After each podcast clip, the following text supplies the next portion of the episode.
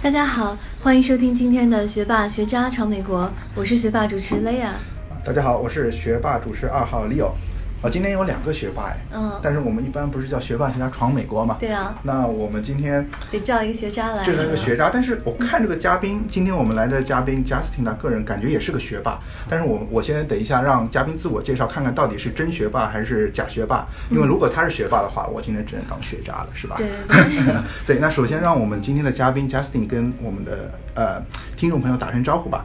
啊、大家好，我是 Justin，我是纯学渣，这指定是这两位是主持人是这个学霸，我属于呢这个上学的时候总是总是中上等 OK 吧，从来没有拔尖儿过，嗯、但是做事情呢就是靠自己的这个踏踏呃实实恳勤勤恳恳吧，也是一步一步啊、走的还算比较顺利，所以运气比较好的一个学渣。啊，所以说你是学渣，那我我放心了。所以说我们今天 所以今天我们是一个励志节目，就是让大家听听，就是学渣其实也可以非常成功，对对对，因为我从 Justin 个人的那个经验来说啊，看出来他真的是做做出了很多事。因为 Justin 是一个连续创业者，所以说他啊、已经创立了呃，已经在很多公司呃很多创业公司取得了成功，包括他上一家公司是 Redpad，就是他从一个四个人的团队，然后做到三十五个人团队，然后融资的话也是非常成功。那嗯、这家公，然后现在 Justin 在做一个自己的一个啊、社交平台，也是一个新的创业项目。因为我从他个人经历来说，他真的是一个呃非常会闯的人嘛。因为我们这个叫叫闯美国，因为我从他的个人经历中啊、可以看出，虽然说他说他自己学渣，但是我觉得他的经历中啊、有非常多的一个学霸的精神吧，就是不断的去去探索、去前进吧。那我们首先让 Justin 自我介绍一下吧，就是说我们第一个问题就是说呃闯美国嘛，所以说作为一个呃学渣，你当时是怎么样一个契机想到闯美国的？对，这个要非常感谢我的母亲啊、呃因为我妈妈是一个英文老师，在高中，嗯。嗯、她呢去了世界各地的地方。嗯。我当时在大学的时候呢，实际上啊、已经保研保到这个中科院了，嗯。但是爸妈呢就是说，那你还是学渣 我是是学渣，但是但是呃，妈妈就说呢，你作为一个男人嘛，就是说应该多出去闯一闯，对开开啊、眼界。嗯。所以就这么的这个考托福、考 GRE，然后就是申请美国的大学。当时呢被几所大学录取，嗯呃 NYU 啊，然后卡耐基梅隆啊、USC 啊，嗯呃几个学校。所以当时一想到嗯呃这个南加州大学对吧？加州沙滩阳阳光美哦呃比基比基尼对吧？那还是加州比较好一点，嗯呃，所以就来了这个美国。嗯呃，到了到了这边之后呢，我相当于是一零年过来读书，读研究生，嗯一二年毕业。毕业了之后呢，就在大大小小的创业公司呃呃工作，嗯。所以直到现在呢，前一段时间呃刚刚成立了自己的公司，嗯所以大概是啊、呃这么一个一个经历，所以说你有几年的创业经历了已经？啊、应该算是有六年左右吧。哦啊、因为第一家创业公司呢，属于一个中期，有呃叫 Good，呃有一一百五十人左右啊、嗯然后第二家创业公司呢，在那边待了将近三年，就是、嗯。呃这个 Rapad 我们从几个人，然后做到呃做到三十五个人。实际上在上学的时候呢，也接触了一个创业公司，跟他们做了几个月，但是那个公司呢没做成，后来就就挂掉了。嗯，但是一直在折腾啊。嗯，对，哎，那你呃是是，你当时是来美国学什么？是跟你国内的本科的专业是一样的吗？对我国内本科是学这个叫通信工程，嗯啊在美国呢叫呃 Double E，就是 Electrical 哦 Engineering，、就电子工程，理工男。典型理工男，啊对对对呃呃，然后从到了 USC 之后呢，我就发现，哎，呃，学软件工程比较好中找工作，嗯呃，然后就开始呢，从这个计算机工程，呃，从电子工程转到这个计算机工程，就是嗯。Computer Science 这边，对嗯，因为啊、呃我们加州的洛杉矶离硅谷很近嘛，对。硅谷也有一个很大的一个 population，就叫码农嘛，嗯是不是？当时有觉得就是向码农发方向发展？对，实际上自己以前也是码农，就是本科的时候也开始写代码，自己写写程序啊，写写网站啊，写写 app 啊什么的，就一直很感兴趣，但没有受到过一个系统的一个训练，所以来了美国呢，就想说，那我就直接呃受一个系统的训练，然后同时呢，离硅谷又这么近，可以对我以后的创业发展呢会有更好的帮助啊。嗯。嗯那像你作为一个码农，就是我觉得在美国一般学 CS 的学生都是最好去找工作的。嗯一毕业以后就各种大公司，对呃，面试啊什么就，然后就是办身份也非常容易。那你为什么会去想要去创业，而不是去找一个码农的工作呢？对，这个呢，就是嗯，对，也得也得感谢我的父亲，因为我父亲呢，呃，从小的时候他就是一个他是个商人，所以很小的时候呢，就是耳濡目染吧，听他讲了很多呃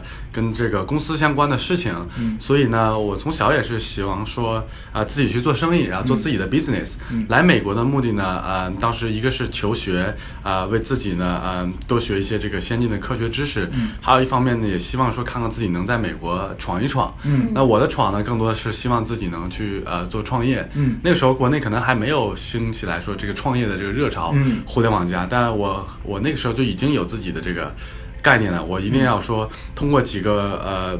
几个不同的公司来积累经验，然后最后呢，来自己做自己的公司。嗯。所以这也是为什么我们毕业之后呢，大家都去了大的公司、g o o g l e 啊、Facebook 啊，啊、那时候还没有 Uber 呢。然后这个像呃什么 PayPal 啊，对吧？Amazon 啊。嗯。但我呢就想说，我想要留在洛杉矶，因为洛杉洛杉矶是一个文化和娱乐结合的一个城市。嗯。嗯那同时呢，它对这个科技也比较呃贴近，所以先从小公司做起来，然后看一看这些创业公司是怎么做的，嗯。也以便为自己的这个以后的创业打下一个基础吧。嗯，是，我觉得呃，Justin 说的很多东西，就感觉他当时已经呃对自己一个职业规划非常有有啊、有有清晰的有一个清晰的认识，嗯。对，不是说走一步算一步。但是像他说的，实际上要感谢他的父母，嗯。他母亲是一个老师，让他啊。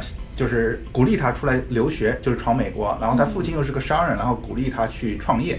我觉得这个是有可能就是从小的一个环境，让你也产生这种意识了。对，很重要。嗯。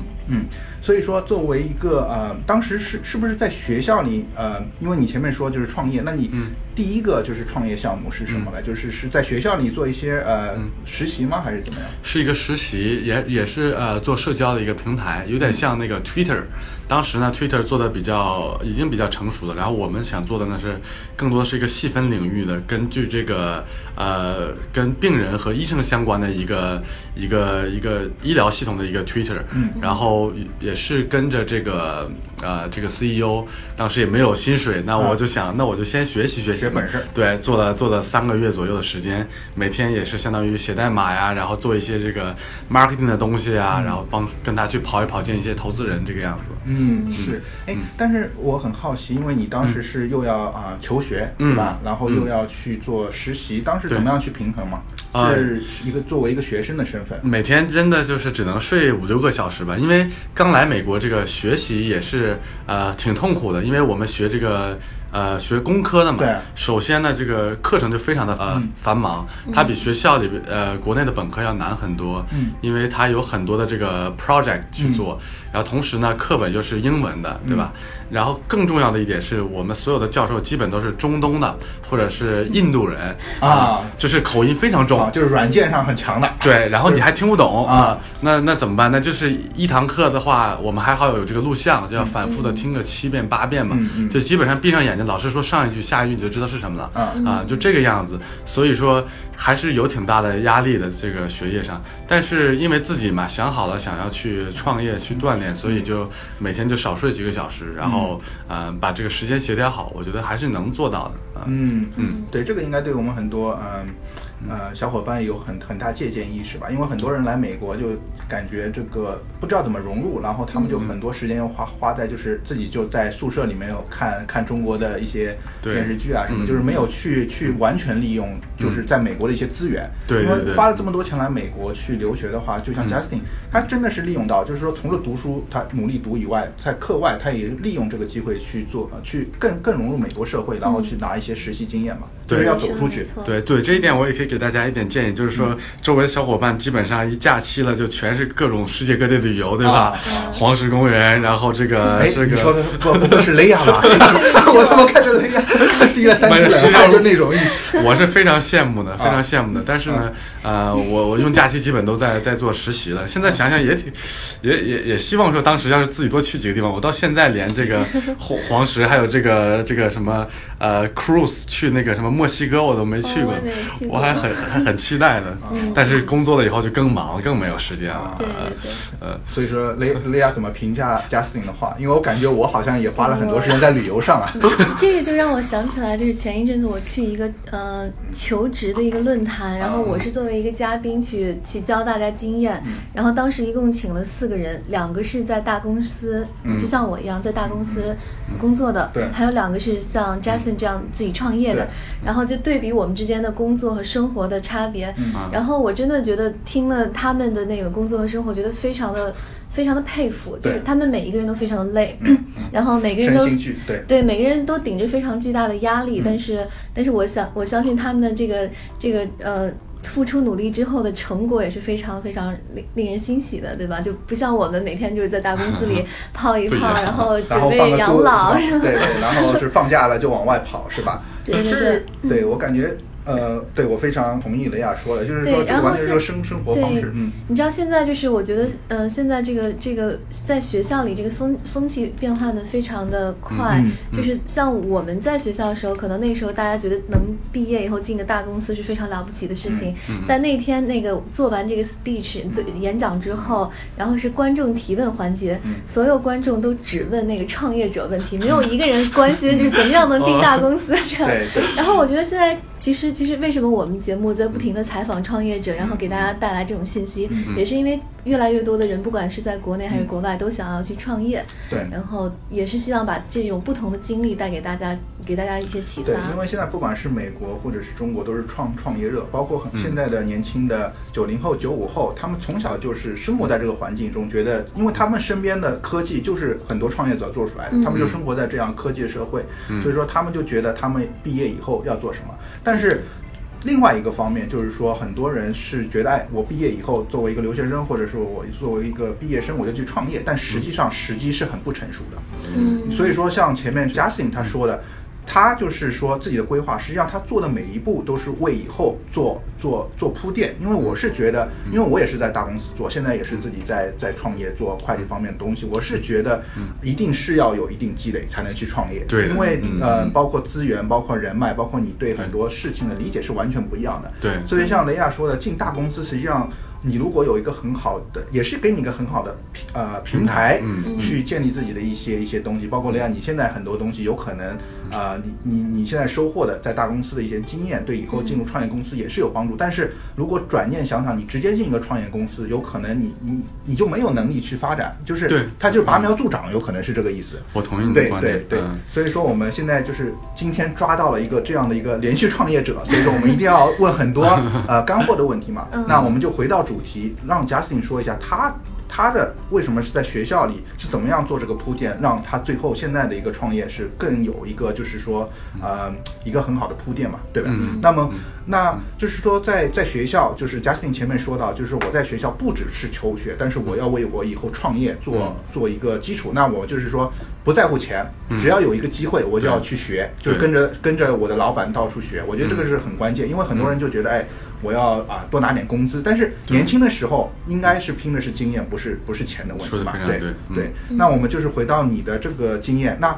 呃第一份这个职呃这个创业精神，跟着老板就是嗯。到到处走，然后是自己觉得学到点什么东西吗？我觉得确实就是跟你学校里面学的东西完全不一样。嗯书本上的东西你在那边根本用不上啊用不上 对，对完全用不上。就是你接触到的更多的是呃实际的这个运作啊，然后包括实际去跟人聊天的时候的一些你的人情世故、一些技巧。嗯然后呢，还有就是说你怎么样去做产品啊，怎么去思考啊，嗯怎么去做你的这个 customer interview，怎么去问你的客户啊，这些东西是学校教不到的。对啊就是就你必须要亲手去做一个事情，然后跟这个呃，在这个事情上一步一步去走，你才知道哦，我原来是需要这么去做。还有一个很重要，就是要有老司机带。对，这个你说老板是不是就是一个老司机？对对对对，我的老板也是一个连续的创业者，然后他也是经验非常丰富，嗯所以也很荣幸，就是说跟着他在一起做，虽然最后没有成功，但是也学到了非常多的经验。嗯。我觉得确实，而且这个是学学校里嗯。学不到的。学不到的，对对，嗯。是，那就是说，呃，这是你学校里做的，那那第一个创业以后，你第二个创业项目是什么？第二个就是说，呃，算是一个中期的创业，就是我的第一份正式工作，嗯叫这个 Good，对，嗯。嗯、当时怎么拿到那个工作的呢？也是因为啊、在美国它有个呃词叫这个 social impact，对吧？嗯就是说他想要呃有这个 non-profit 的呃非盈利性的一个观念，嗯。我怎么样去做好事？嗯。那这个公司呢，名字叫 Good，G O O D，嗯。就是做好事的一个公司。做好事对。他做什么呢？他通过媒体的力量来做这个宣扬，嗯。宣扬呢主要是呃关注妇女、关注疾病、啊。关注儿童、对对。关注贫穷。对。那他跟这个比尔盖茨的这个 Gates Foundation 嗯。基金合作，在现非洲有很多项目，然后在美国呢很多这个一些这个 non-profit 他们去 support。那他做的就是说一个网站，嗯。他这网站上大家去分享一些很积极的一些文章，然后可以自己去写，啊、同时呢，它有每个自己的这个杂呃杂志，然后有一个专门的 production team 去拍各种各样的 video，、去世界各地旅行，所以我觉得这个 social impact 对我来讲非常重要，因为这是美国很很在乎的一个东西，对，一个核心价值，一个核心价值观，对对对。那我觉得它很吸引我这一点，所以当时就是呃去求职写简历，嗯然后我自己写了一篇非常好的一个 cover letter，就是一个自己的一个推荐信。对嗯。本来吧，就是找工作的，我还可以给大家一个建议：如果你非常喜欢这个公司的话，你的简历是完完不够的，嗯。一定要写一封好的 cover letter，针对这个公司。我当时就写的情真意切，我自己都要流泪了，啊。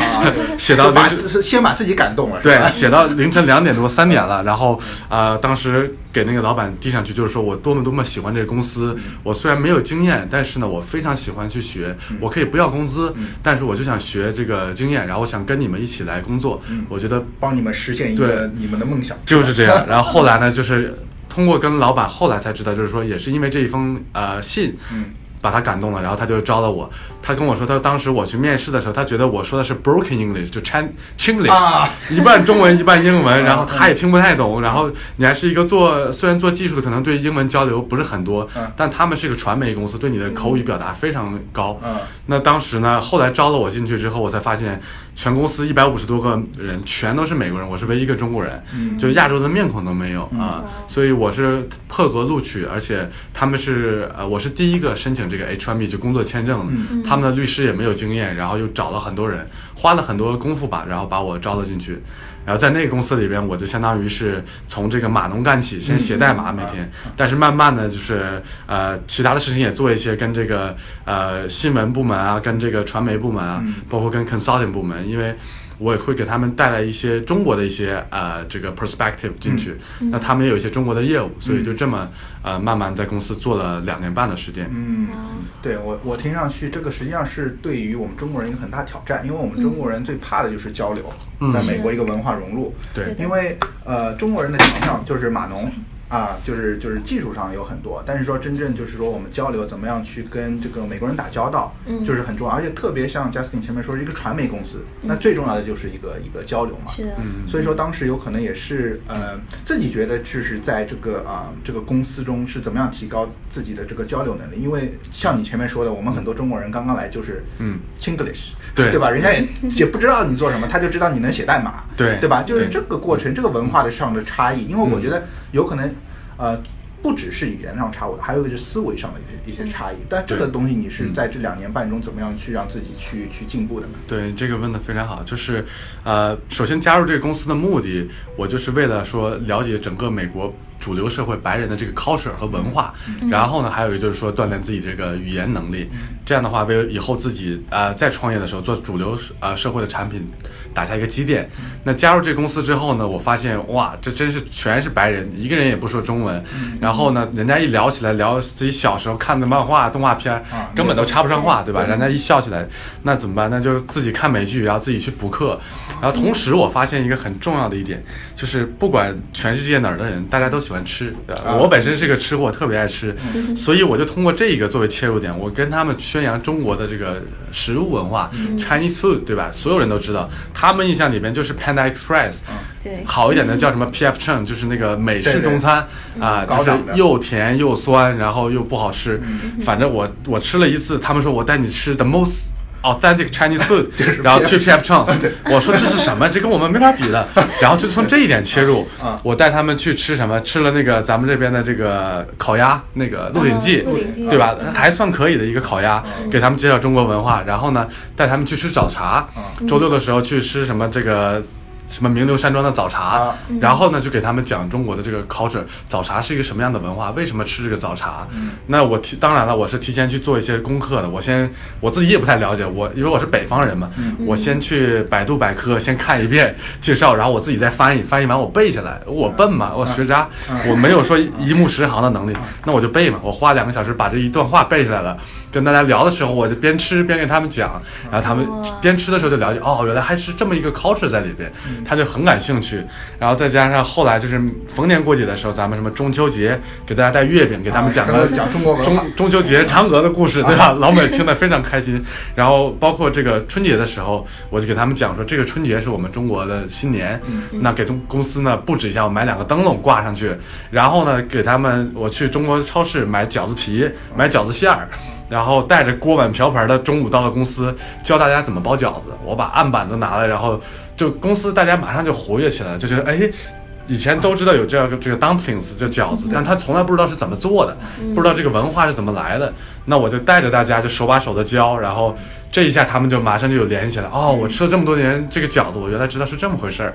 那慢慢的，大家就对我说啊，Justin 就是中国通，有任何问题去找 Justin，只要有中国相关的就去问他。不只是写代码要就不只是写代码，对。因为我感觉传统的码农的印象就是就是一天二呃就是八小时就在那边低着头打代码，然后大家就是有可能就技术上的东西找你，对。但是其他的东西就是很难开口嘛，码农就是一个。但是 Justin 前面一说，我觉得他真的做了很很多功课。对呀，他这个非常有心，就是感觉其实 Justin 一开始说那种问题，我们每个人身上都有，对，可能大家。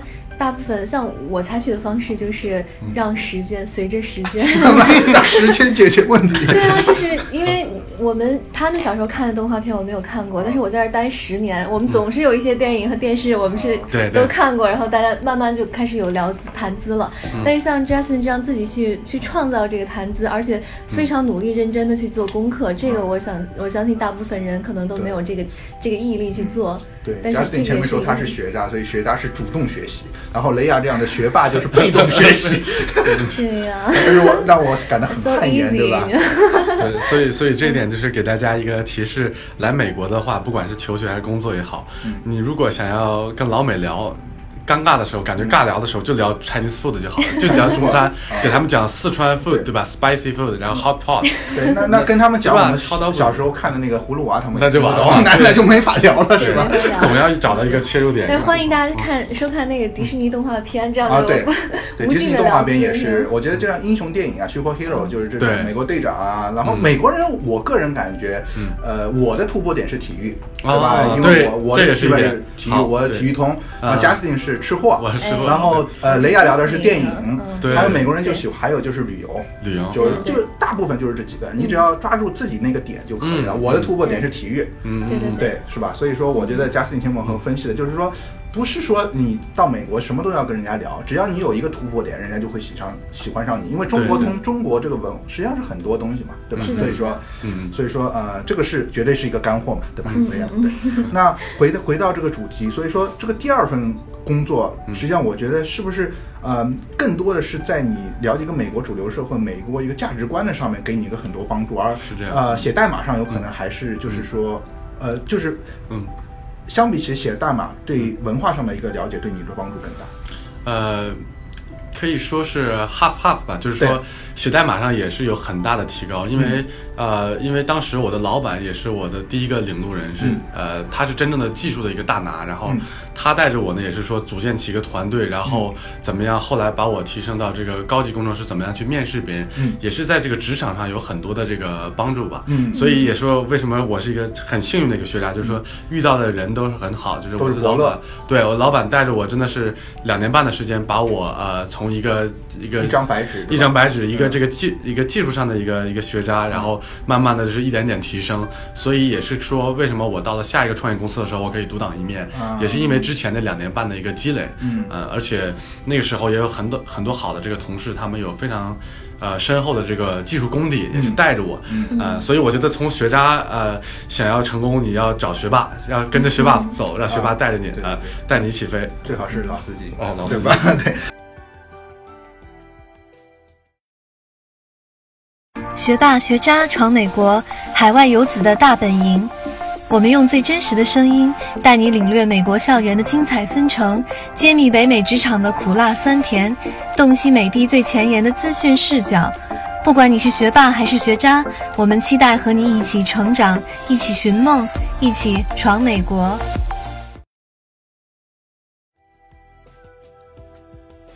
对，那说说完这个第二个，那第三个创业公司又是怎么样一个公司呢？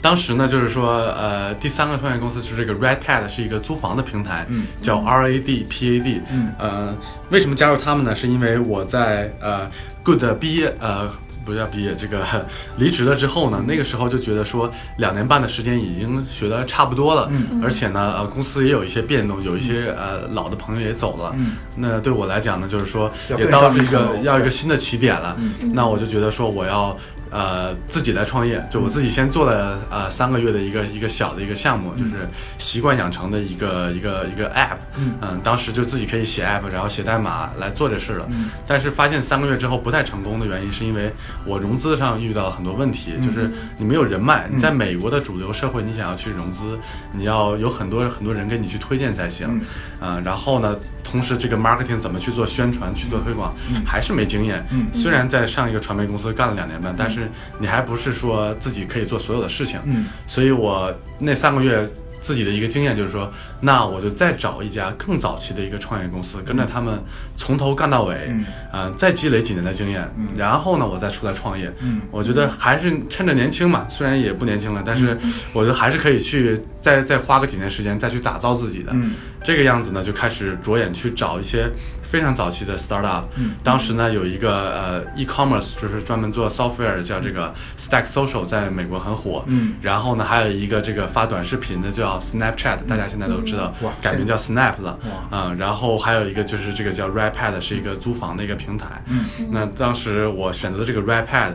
呃，后来大家就开玩笑，就说如果你当时选了 Snapchat，对如果是那个时候是五十个人的一个体量，嗯，那你要进去的话，股票现在值个起码也上千万了，对啊，但是没做这个选择，也是因为我就想说找一个非常早期的，嗯啊，所以他们问我你后不后悔，我说我一点都不后悔，嗯因为我觉得这个在 RedPad 的经历也是很难得的啊，对，那有可能 RedPad 当时是不是就是从 Snap 和 Rapid，Rapid 基本上是零的状态，零的状态，啊然后 Snapchat 有可能是零点五了。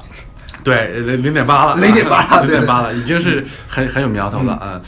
所以我当时在 RedPad 的时候，就是呃去面试的时候呢，是一个在 Santa Monica 在海边的一个小的 apartment，嗯。啊、然后上了楼之后呢，是一个小会议室，连十平米都不到，还没有咱们现在这个会议室大呢，啊、一个塑料的一个 table，然后两个塑料椅子，然后那边是三个这个创始人，全都是全是很年轻的人，然后我们几个人坐到这儿，我当时第一印象就说，我说我指定不能在这个公司工作，，有点太早了，对，感觉 怎么像对，感觉怎么像个传传销公司？有点有点这感觉。上公司起码还是一层楼呢，对呃，然后但是聊了两个多小时，就发现聊得非常投缘啊、就是这个创始人他们三个人呢很有呃很有 vision，就是嗯。知道自己想要做什么三未来三年的计划都已经规划得很好了，嗯。啊、然后正好赶上一个契机，就是当时微信推出了这个微信支付的功能，微信钱包嗯。刚刚出，我就觉得说这个如果通过手机来付款，这是一个很大的一个趋势，嗯。指定是 future。那我们跟这个 CEO 聊起来的时候，他说我接下来这个产品我要推一个移动付房租的功能，嗯，我的所有的用户呢，在这个 app 上就可以把自己的信用卡输进去，然后就可以付房租。嗯。他说这个我要做，然后如果你要想来，我让你来做这个 lead，让你来整个做整个这个 project，、啊所以跟我自己的想法正好就切合了，嗯。也是这一个很大的原因嘛。我当时就说那那我就呃 take 这个 risk，嗯这个这个 risk 我就加入这个初创公司嘛。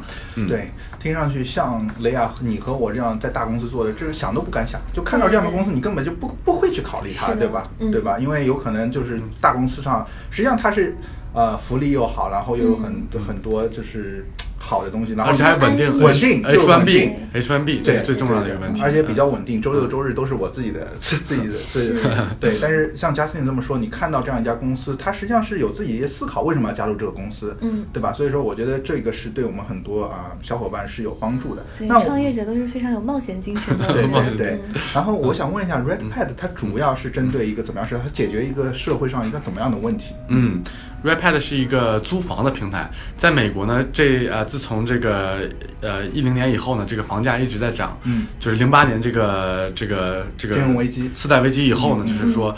呃，跌到谷底，然后就一直在涨这个房价。嗯嗯那现在呢，我们的这个 target audience 叫 millennials，就是年轻人，嗯十八到三十五岁的人，嗯他们呢毕业了之后呢，他们买不起房子，跟国内一样，嗯当然没有国内那么悬殊了，嗯就一百年你都买不起。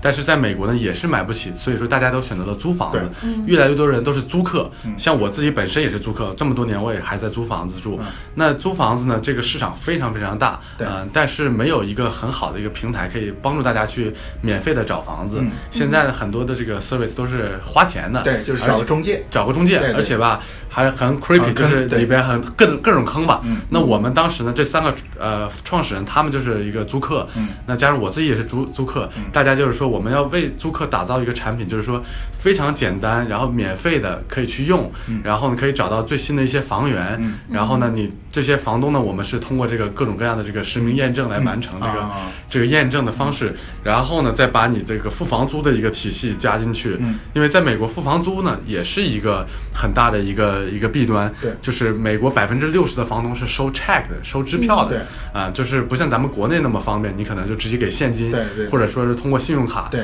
美国人呢，他说我，因为他们百分之六十的房东都是年龄很大的，他说我就是你每天给我一每个月给我一张支票，嗯。我拿着支票到银行去存，对。这个是我的一个一个一个习惯，嗯。这么多年都是这样，你不要打破我这个东西，所以。嗯对年轻人来讲，像很多年轻人他都不知道怎么写写支票，像我们留学生刚到美国、嗯。都不知道支票是啥，然后怎么去写的格式都不知道。嗯。那有的时候你的支票可能用完了，那你还再去银行再去找，就很麻烦。嗯。嗯，所以我们说，那我们再开发一套系统，就专门为了年轻人，嗯。在手机上摁两下，我们就直接就房租就付出去了。嗯。所以整个的整个的一套系统都是为了这个租客来考虑，就是说怎么让用户能最好的这个有一个租房的一个体验吧。对，嗯因为 Justin 说我很同意，就是说，包括我和雷亚，我像我们也有很多租房的经验嘛。因为作为留学生刚毕业的，实际上基本上大部分人都是租房的，对吧？嗯然后我们也碰到很多坑。那对我们实际上有一期节目也是讲租房中遇到的各种坑嘛嗯。我觉得很多就是说一个诚信的问题，嗯然后就是说里面有很多嗯。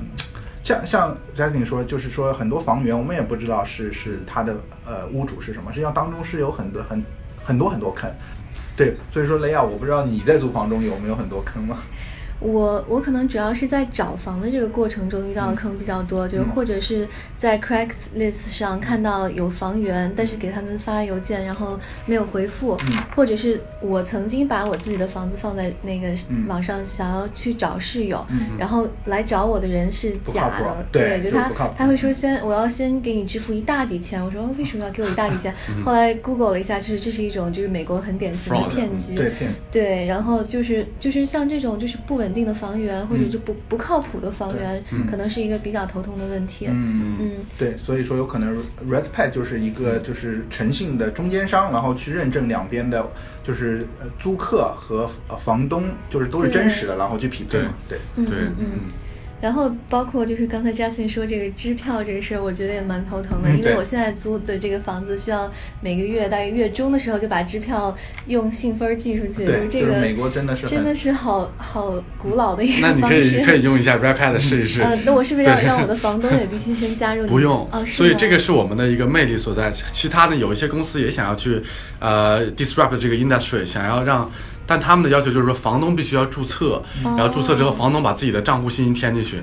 很多这种小的房东呢，他们是不喜欢做这事，因为他一个是年龄大了嘛，他不不了解互联网，还有就是说他自己也不信任。所以我们做了一个什么事情呢？我们就说，那创业公司嘛，你就要把所有的 dirty work 都自己来做。嗯我们实际上是 charge 你的卡之后呢，我们寄一张支票给你的房东，哦所以你的房东还是拿到这张支票去 deposit，他的习惯没有改变，嗯但是呢，就相当于说用户就可以无缝的对接。接，我们可以跟全美国任何的房东去给他付支付支票。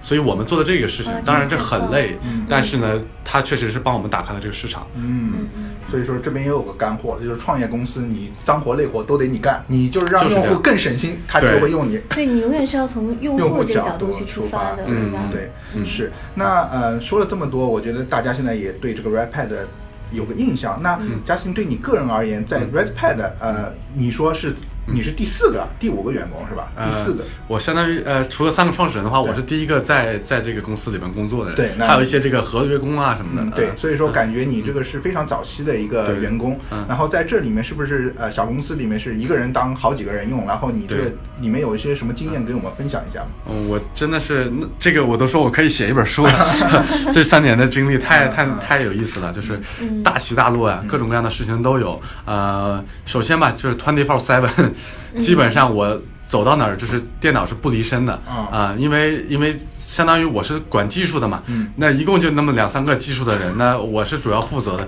公司就是网站上 app 什么挂了呀，或者说哪个用户。交不了房租啦之类的，指定是我第一时间解决。给大家举一个例子，我在高速公路上开车，然后 CEO 一个电话打过来就说，公司网站挂了，那我怎么做？马上把车 pull over，就马上找个口下了车，呃，下了下了高速公路，然后就在路边，我的手机这个这个 hotspot 就是这个这个热点是无线用的，马上打开连上电脑就开始工作，工作一个小时之后开车再上路，这干嘛都忘了自己，就这种事情经常干啊。然后周六周日基本上就是。呃，随那叫随调。随叫随到，就真、嗯真的是这样。然后晚上半夜十二点的时候，公司挂了，也是一个 CEO 一个电话打过来，啊、这也是为什么他后来很 trust 我，因为呃，我真的是就是 twenty four seven 的这种了。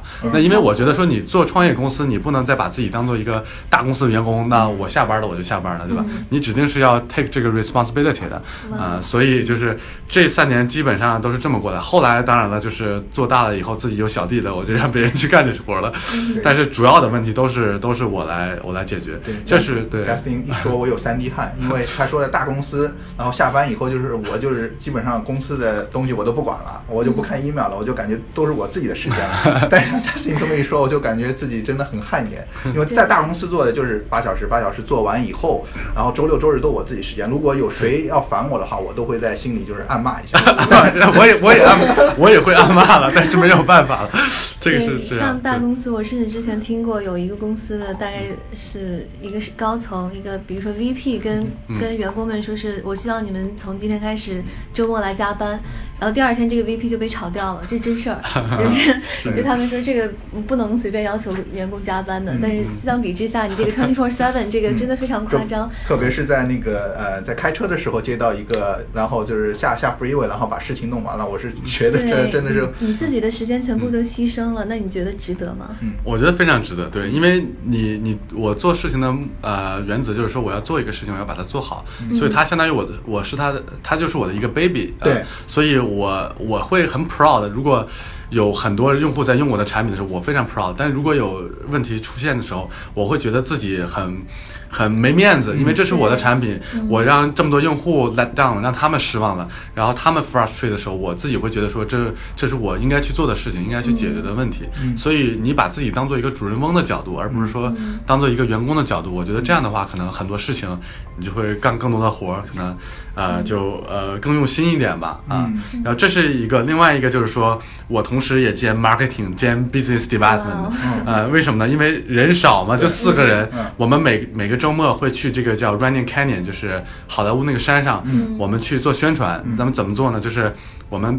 买这个 sunglasses 就是太阳眼镜，然后就发给这些这个跑步的人，所以我当时也要去做这个事情。然后我们还要开着车子啊、呃到处去插牌子，就是我们做了一个叫 for for rent on Redpad，就是一个小黄色的牌子，在整个洛杉矶我们全插满了。只要谁家是租房子，我们开车到人家草坪上就插到上面去，也没经过人家允许。实际上这是有点有是个灰色地带，对对对呃，当时当时我说这美国不是这么讲法律的一个社会嘛？那 CEO 说那没有人找我们我也没关系。但后来有几次我们插牌的时候，人家老人家就老美拎出来了。老美拎着狗就出来了，就冲过来就要就就要咬我们那种感觉，就说你为什么在我们家插牌子？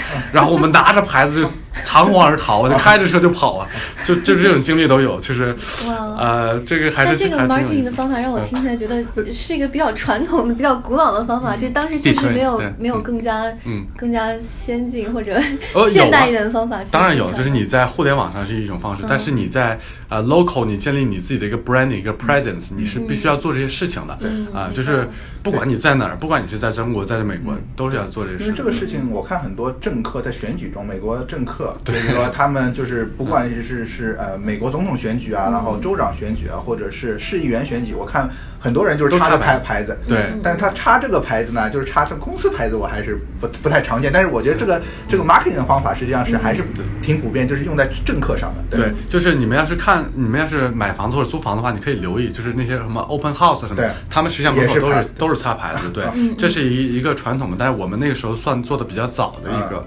对，嗯。嗯。那像类似于这种 marketing 方式，就像嗯。因为我没有创业经历，我也从来没有这种呃知识，我我完全不知道。嗯。那像你就是你在在校期间，你学的是理工科，嗯对。嗯然后像这种 marketing 的这种知识，你是从哪里获得的？实战，就是实战，这个说的这是靠实战然后呢，自己也上网研究嘛，对吧嗯？那你实实际上互联网是你最好的老师，任何问题都可以解决。你你做的这个事情指定不是说前无古人后无来者的，指定是有一些人就会给你一些建议的，对吧？然后再加上你自己不停反复的去尝试。你比如说我们插牌子，后来插到最后发现，哎，在哪些地方插比较好？你在 Beverly Hills 你插不了，插了之后人家马上警察来找你，那你得在一些相对 creepy 一点，或者说相对在 Santa Monica 这边插就可以。就是你慢慢积累经验，你就知道了。然后我们去给人家发太阳眼镜，什么样的人你跟他说话的时候他会理你，什么样的人他不理你，或者说什么样的人他会感兴趣，慢慢你就会观察就会知道了。这就是一点点的呃经验的总结。然后我实战听下来，实际上学渣就是主动学习，学霸像雷亚这样就是被动学习。但是对，但是 我还想到，就是其实我们采访的大部分创业者，他嗯们都没有说学在学校学的是什么 business 之类的，其甚至大部分学的就是理工科。那是不是说对对，是不是说就是大部分的创业其实不需要从学校里学这些知识，而且这些学知识只能。嗯，知识在社会和经验只能是从实战中学到，而不可能从一个专业、一个学校、一个专业里去学到。嗯，这怎么来？呃，看你怎么来理解吧。因为很多人去学 business 的话，读当然了，如果本科是 business 的话，我觉得可能更多的还是呃纸上谈兵多一点，对吧？就是你要实际的去操作。但如果你读 MBA，又是另一种情况，对吧、m b a 是相当于你有了几年的工作经验，你回来呢是学到一个系统的一个、一个一个一个理念，然后同时呢，你可以做很多这个 social，去认识很多的人。但是呃。不管吧，就千变万变，还是从所有的经验都是从实际实际中来的，对，啊、这个实际的经验很很重要。呃，理论呢也也当然不可或缺因为你需要一个理论去做指导嘛。你你像创业公司，可能更多的是这个这个无头苍蝇到处去撞，然后通过这个碰壁来积累经验。嗯但是呢，呃，我觉得呃两方面都不可或缺吧对，啊啊。所以说总结下来，就是在学校里呢，读书还是要读好的。然后呢，实战经验就是找点 intern。实际上，Justin 他当时在学校里就是自己为什么只睡五六个小时，就是他又有啊、纸上谈兵的能力，因为他把自己的学业完成了，对吧？学好了。然后另外一方面，他也跟着一个老司机一起做一一家这个呃一个公司，所以说这两方面是相结合的。我觉得就是说，你又要有学校的一些啊。呃，就硬本事吧，然后也需要一些自己的一些软技能。这些软技能，我觉得更多是在社会上实这个战上得到的很对，对嗯啊，我应该给自己分一个总结地吧，是吧？哎，是的，是的。很到位，嗯。对对对也，许不知道会不会有一天，那个各个高校都开创一个新的专业，叫创业专业对，业。现在很现在有多学校 USC 就有越来越多 entrepreneurship，对，包括我的学校嗯 UCLA，它也有很多现在创业营。我就觉得现在是越来越注重实战了，因为现在的年轻人是觉得啊，有可能书本上学到知识嗯啊不够了，所以说我觉得也是一个社会的一个发展嘛，对？对对。那我们回到我们的主题，那呃，实际上 Justin 前面分享了在 Redpad 很多有意思的故事。那嗯。我更好奇的是，你从第四个员工，然后你后来说发展到三四十个人，嗯。那这个发展中，你是觉得是呃怎么样去就是去呃去管理这一个就是呃慢慢变大的一个 team 当中有一些什么什么事情？嗯，这个问题非常好，就是后来呢，慢慢的发现，实际上创业公司最难的是什么？最难的是管理人，还有招人招首先是招人，然后招到人之后怎么管理人？对就是它这个和你代写代码还不一样。写代码的话，你可以查错，对嗯，你可以查错，然后它是有呃标准化的东西，有问题我们就解决，对吧？没问题它可以自己运行。但是你人这个东西呢，每个人的思想非常复杂。那我后来呢，就是说怎么样从四个人我们做到三十五个人，呃，相当于是一大半儿。我们是个科技公司嘛，所以实际上是我做了呃招到了十七个人的一个呃 engineer 的一个团队，一个技术团队，所以就从我一个人变成了十七个人。那那十七个人都是我一个一个去招过来的。那当时面试的。呃，面试当中呢，花了很多的时间和技巧，然后呢，后来又有一些这个，比如说内部的一些矛盾呐、你怎么去解决呀？怎么去做思想工作呀？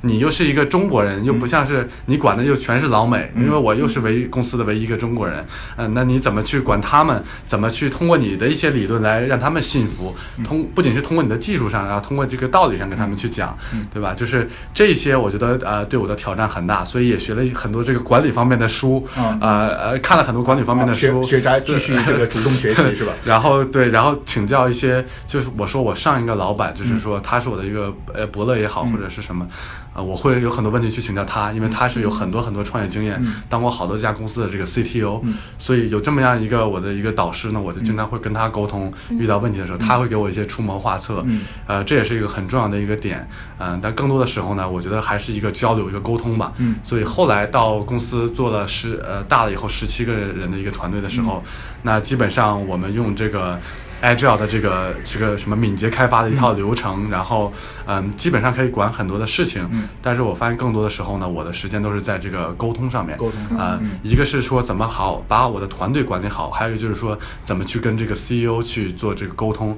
我作为嗯对我作为中间的一个 buffer，嗯因为 CEO 呢，他是一个产品，他看的更多是呃产品出身，看的更多是 business，我怎么去融资，嗯我的公司下一步怎么去发展。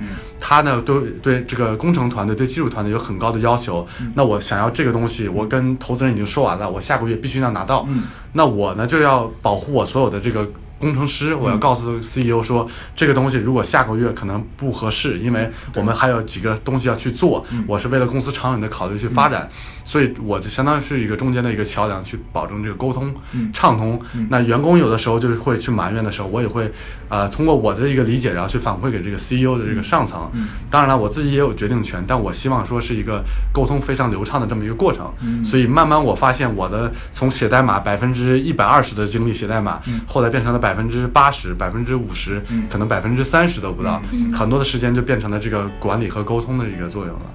嗯嗯，对，我觉得管人是最复杂的，因为前面说的就是人是最复杂的动物，对对吧？嗯。那我这边有两个很好奇的问题，第一个就是说，当时你招人，因为你嗯。后来就是作为一个十七个人的一个部门主管，而且你管的都是美国人，对吧？嗯嗯。那招人的两个部部门就是第一个就是说，像你当时这个，你你怎么样去让人家觉得，哎，我想加入这个公司，啊你这个公司又不是一个传销公司，对吧？对第二就是说，你怎么样去去让这个人去去找到合适的人，因为很多人有可能他的能力现在也不是很成熟，所以说这两个你嗯。作为一个招聘者，你是怎么样去去去克服的这嗯两个问题？我觉得我们比较幸运的一点嘛，就是说，呃，之前提到的那个房租的支付系统，对。啊、我们做出来那个系统两个月就已经处理掉了将近三百万美金的这个呃 transaction，所以当时呢也是正好赶上二零一四年底，然后一五年的时候呢，嗯。啊、我们就融了一轮很大的 A 轮，融了九百万美金的 A 轮，嗯然后当时估值呢就已经达到了四千八百万美金，嗯。我们也拿到了几个这个收购的一个 acquisition offer，当时我们都 turn down，了嗯。所以拿到这九百万美金之后呢，当时几个有粮了。人就不知道怎么干了，就哇，从这辈子没见过这么多钱在银行里边 啊。第一件事呢，从这个小的一个 apartment 的这个 office 搬到了一个大的一个 office，然后这个大的 office 搬进来之后呢，把 office 布置了一下，然后啊然后呢就有底气了。我去招人的时候呢，我的这个 salary 实际上就已经是比较 competitive 的，啊。就可以是。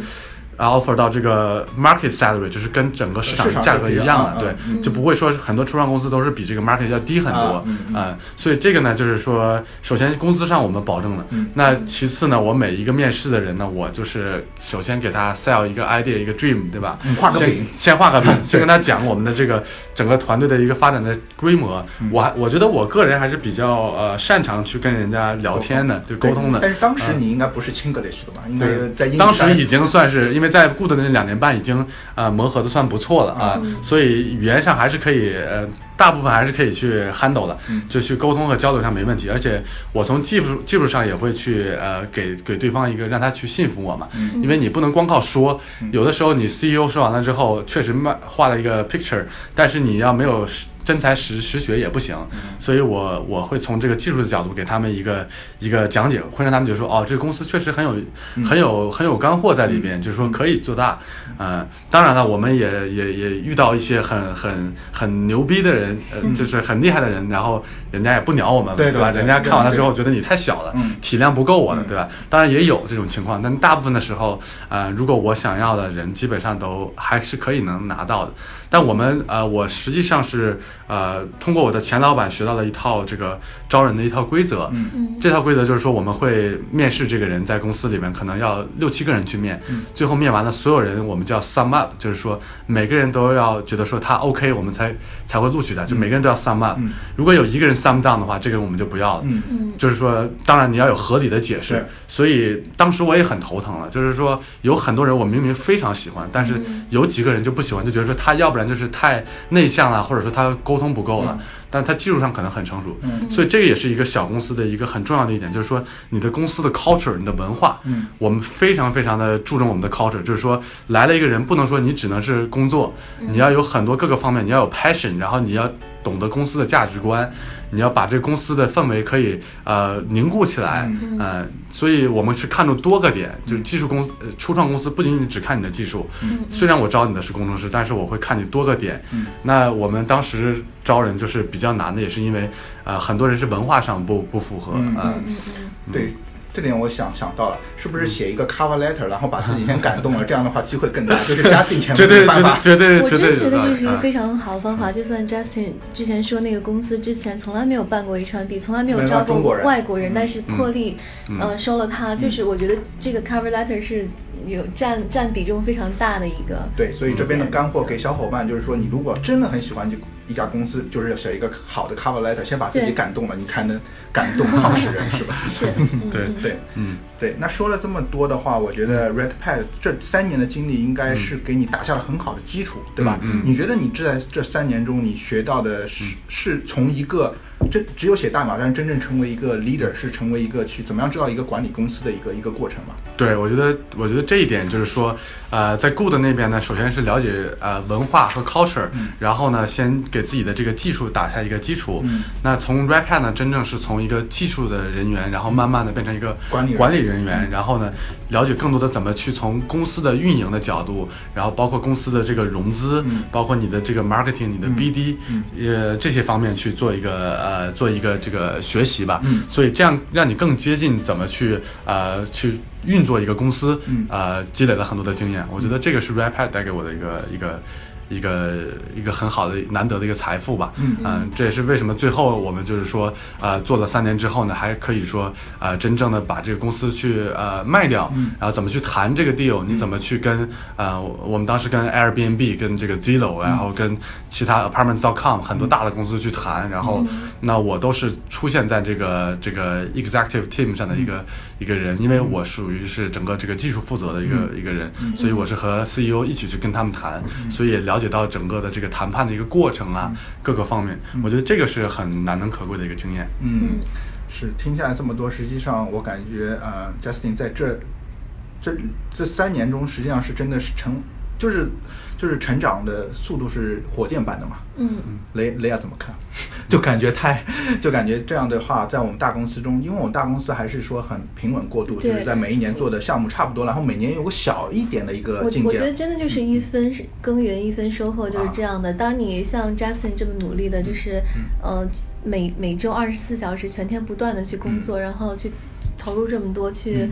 这么的辛苦，然后你的收获必必定是这样子的。我觉得这个从这一点上来说，上天对每个人都是公平的。就像我每天坐办公室，然后 这样的话，对，但但对，但是这样的话，就是实际上是呃，也不管你是学霸学渣，只要你有这个努力学习的精神，然后你要自自己对一个职业规划很清楚的话，我觉得都是有一个很好的未来的，对吧？对对。那 Justin 问到这边的话，我们做了很多铺垫，实际上这几个项目就是为你现在这个自己。己出来创业，真正的现在准备自主创业的一个、一个基础嘛，对吧？所以说你现在做的 Blur 就是为、呃，就是就是因为你有这么好的基础，才会去做这样一件事，对吧？嗯，是对，现在的这个创业公司呢是呃一个社交的平台啊，因为我一直对这个社交有很大的 passion，、所以做这个 Blur 呢，就希望说呃帮助更多的这个小伙伴，尤其是呃这个在美国留学的人，然后呃找到更好的另一半。嗯，是是。那呃，